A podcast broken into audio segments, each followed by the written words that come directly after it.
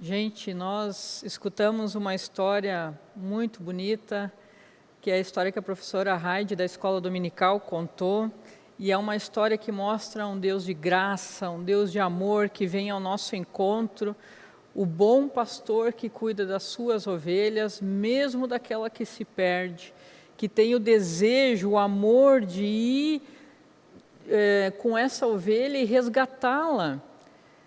É interessante que nós vemos isso não só nessa história, nessa parábola que a Prof. Hyde contou, mas nós vemos isso na história da humanidade. O ser humano distanciado de Deus, longe de Deus, rebelde por causa do pecado desde Adão e Eva, e Deus vem ao nosso encontro por meio de Jesus Cristo, porque Ele nos ama, Ele tem alegria na nossa vida, Ele tem o desejo de resgatar, restaurar, cuidar de cada um de nós com um amor imenso que só Ele tem. E nós somos lembrados desse amor constantemente por meio da palavra de Deus, por meio das histórias como essa que a Prof. Hyde contou. Mas hoje, junto com essa história que a Prof. Hyde trouxe, eu quero trazer para vocês uma outra história nós escutamos essa história de amor do bom pastor que vem ao nosso encontro, que nos ama e que nos resgata. A pergunta é como nós respondemos a esse amor? Como nós respondemos a esse amor maravilhoso de Deus? E por isso eu vou fazer uso de outra história, outra parábola que Jesus conta, e está em Lucas capítulo 14, versículo 15 ao 24. Você pode acompanhar na leitura bíblica. Diz o seguinte: ao ouvir isso, esse isso é um momento onde Jesus está na casa de um fariseu e no meio das conversas que tem lá, das, das conversas entre Jesus e as pessoas que estavam lá, Jesus conta essa parábola. E aí diz o texto bíblico: ao ouvir isso, um dos que estavam à mesa com Jesus disse-lhe: Feliz será aquele que comer no banquete do reino de Deus. E Jesus respondeu: Certo homem estava preparando um grande banquete e convidou muitas pessoas. Na hora de começar, enviou seu servo para dizer aos que haviam sido convidados: Venham, pois tudo está pronto. Mas eles começaram, um por um, a apresentar desculpas. O primeiro disse: Acabei de comprar uma propriedade e preciso ir vê-la, por favor, desculpe-me. O outro disse: Acabei de comprar cinco juntas de boi e estou indo experimentá-las, por favor, desculpe-me. Ainda outro disse: Acabo de me casar, por isso não posso ir. O servo voltou e relatou isso ao seu senhor. Então o dono da casa irou-se e ordenou ao seu servo: Vá rapidamente para as ruas e becos da cidade e traga os pobres, os aleijados, os cegos e os mancos.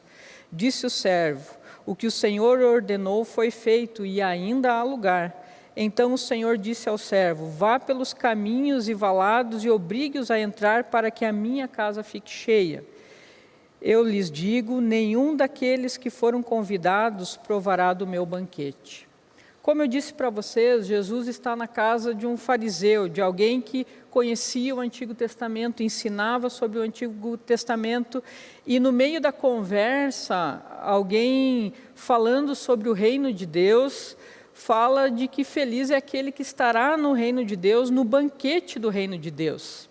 Essa frase do banquete do reino de Deus é uma referência à eternidade, onde nós estaremos juntos num banquete que é usado em outros momentos, que mostra celebração, que mostra comunhão, né? Nós nos juntamos à mesa para celebração e comunhão na eternidade, na presença de Deus.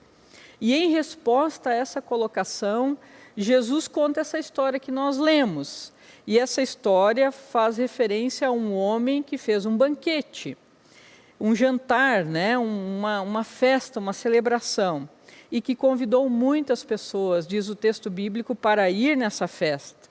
E depois que tudo estava prontinho, arrumado, pratos colocados, tudo pronto, esse senhor pede para que o seu servo vá e avise que está tudo pronto, que as pessoas podem vir. E aí então o servo vai e chama as pessoas para o banquete. Mas, entretanto, a gente vê na história que as pessoas começam a dar algumas desculpas para não ir ao banquete. O primeiro diz: Acabei de comprar uma propriedade, eu preciso ir lá ver. O segundo, eu comprei cinco juntas de boi, eu preciso ir lá experimentar, testar essas juntas de boi. O terceiro diz: Acabo de me casar, não posso ir. Gente, vocês já deram alguma desculpa para não ir numa festa ou num algum convite que vocês receberam num, num jantar, num banquete, fale a verdade. É interessante que normalmente quando nós damos alguma desculpa diante de um convite por uma festa ou por, um, por uma janta, nós damos a desculpa porque aquele convite não nos interessa.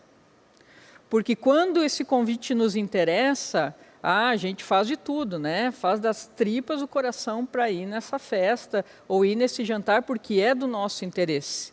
Se não for do nosso interesse, nós arrumamos qualquer tipo de desculpa.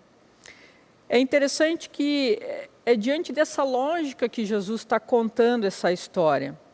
Jesus conta essa história para falar para todos nós, hoje, como para falar com aquelas pessoas que estavam escutando nesse, naquele momento que ele conta essa história, de que ele mesmo tem preparado um banquete, um lugar para a gente poder passar a eternidade com ele. Se nós olhamos outros textos bíblicos, por exemplo, como João capítulo 14, versículo 2 e 3, Jesus diz o seguinte: na casa de meu pai há muitos aposentos, e se não fosse assim, eu lhes teria dito: Vou preparar-lhes lugar, e se eu for e lhes preparar lugar, voltarei e os levarei para mim, para que vocês estejam onde eu estiver. O desejo de Jesus é que a gente possa estar com Ele na eternidade, vivendo constantemente na Sua presença, desfrutando do Seu amor constante pleno na eternidade, mas amor esse que nós já experimentamos aqui e agora.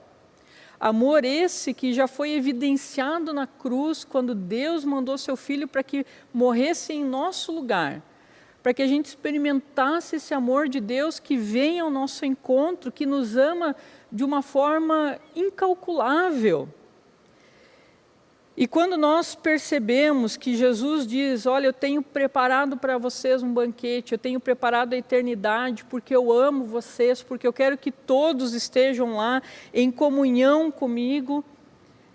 Quando Jesus fala isso nessa, nessa parábola, nós entendemos que Deus, ao longo da nossa vida, ele faz constantemente muitos convites para que a gente também desfrute da companhia dele e do amor dele.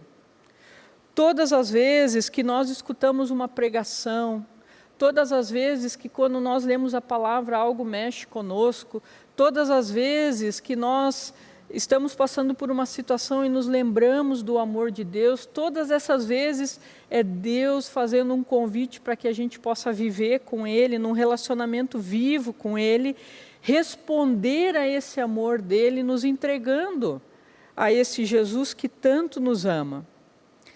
Mas muitas e muitas vezes ao longo da nossa vida, quando Deus insistentemente nos convida a viver esse amor, que Ele tanto tem por nós, nós somos craques em dar desculpas.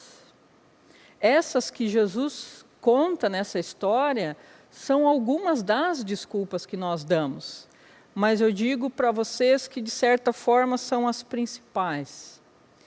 Quando Jesus conta essa história e diz que uma das pessoas, ao receber o convite, da desculpa de acabei de comprar uma propriedade, eu preciso ir vê-la.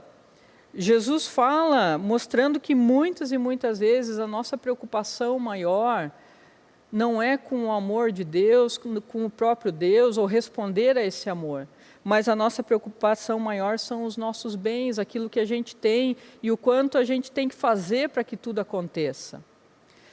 Quando Jesus fala de que uh, a segunda pessoa dá a desculpa de que ela precisa experimentar as suas juntas de bois. Naquela época, isso era sinal de trabalho. Eu tenho uma junta de bois para trabalhar na terra.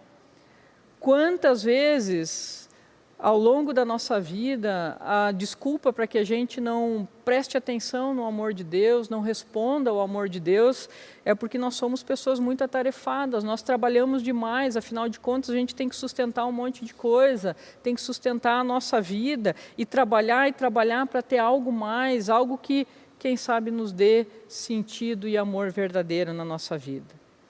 Ou a terceira desculpa, acabo de casar, eu não posso ir. A minha prioridade é a minha família e aquilo que ela deseja. E muitas vezes a nossa desculpa para o amor de Deus é eu preciso cuidar das minhas coisas, da minha família, daquilo que elas querem e nós não escutamos Deus nos chamando com amor e vindo ao nosso encontro, nos cuidando por meio de Jesus Cristo. Entendam bem, queridos, Todas essas coisas são maravilhosas. Se nós olhamos, a nossa família é um presente que Deus nos dá, os bens que nós temos são bênçãos na nossa vida, o nosso trabalho é bênção na nossa vida, todas essas coisas são boas. Mas quando elas servem de desculpas, ou para que a gente não aceite o convite de andar com Cristo, de experimentar o seu amor, é porque elas se tornaram prioridade na nossa vida. Elas se tornaram a coisa mais importante e Deus não é, de fato, a coisa mais importante. Ou simplesmente ainda nós não entendemos o maravilhoso amor de Deus por nós. Porque nós rejeitamos o convite, lembra do que eu falei, quando ele não é importante para nós. Gente, se nós olhamos o amor de Deus, é um amor tão maravilhoso por nós. nós. Nós, cantamos um hino há pouco e algumas dessas crianças que cantaram ali foram crianças do Missão Criança nós cantamos um hino que fala de um amor tão profundo, um amor tão forte, um amor que é maior que o mundo. Se nós entendemos esse amor que é tão grande por nós, a ponto de dar o seu próprio filho para morrer numa cruz em nosso lugar, nós não trataríamos como uma coisa que nós não dessemos importância mas nós olharíamos esse convite de nos envolver com o amor de Deus, de nos entregar a esse amor de Deus como o melhor convite que nós poderíamos receber nessa vida e que nada substitui esse convite. Nessa parábola, Jesus fala que uma vez que esse convite tenha sido rejeitado, outras pessoas foram convidadas pelo servo e essas outras pessoas aceitaram o convite. Quem sabe pessoas com muitas limitações financeiras, limitações físicas, familiares, mas elas entenderam que aquele convite era muito precioso e por isso elas receberam esse convite e foram ao banquete. É interessante que quando ainda no livro de João nós lemos em João capítulo 1, versículo 11 e 12, Diz o texto bíblico que Jesus veio para os seus, veio para o povo judeu, mas diz: Mas os seus não o receberam. Contudo, aos que receberam, aos que creram em seu nome, deu-lhes o direito de se tornarem filhos de Deus. É incrível essa palavra. Jesus veio para um povo que não o aceitou, mas todos aqueles que creem, que recebem, que se entregam a esse amor de Deus, que creem em Jesus, são chamados filhos de Deus, se tornam seus filhos pela graça e pela fé.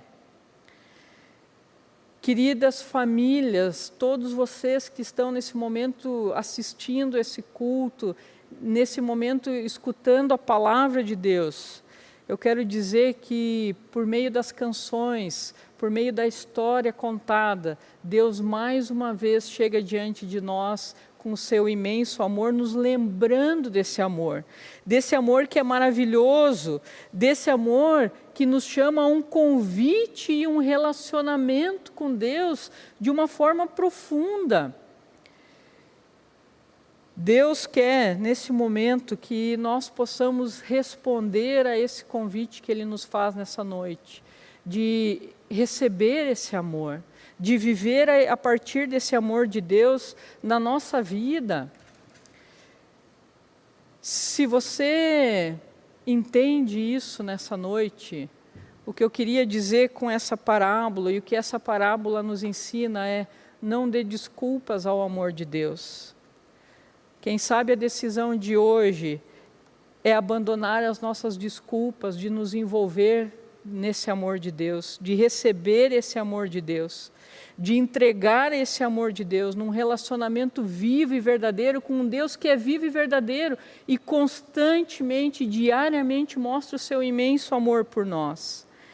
Nós somos chamados uma entrega ao, ao Salvador de toda a nossa vida, de toda a nossa família, sem desculpas, sem reservas, mas em rendição a esse maravilhoso amor de Deus por nós. Que seja assim nesse momento. Tire esse tempo e reflita sobre as desculpas que, quem sabe, você tem usado ao longo da sua vida e renda-se profundamente a esse amor.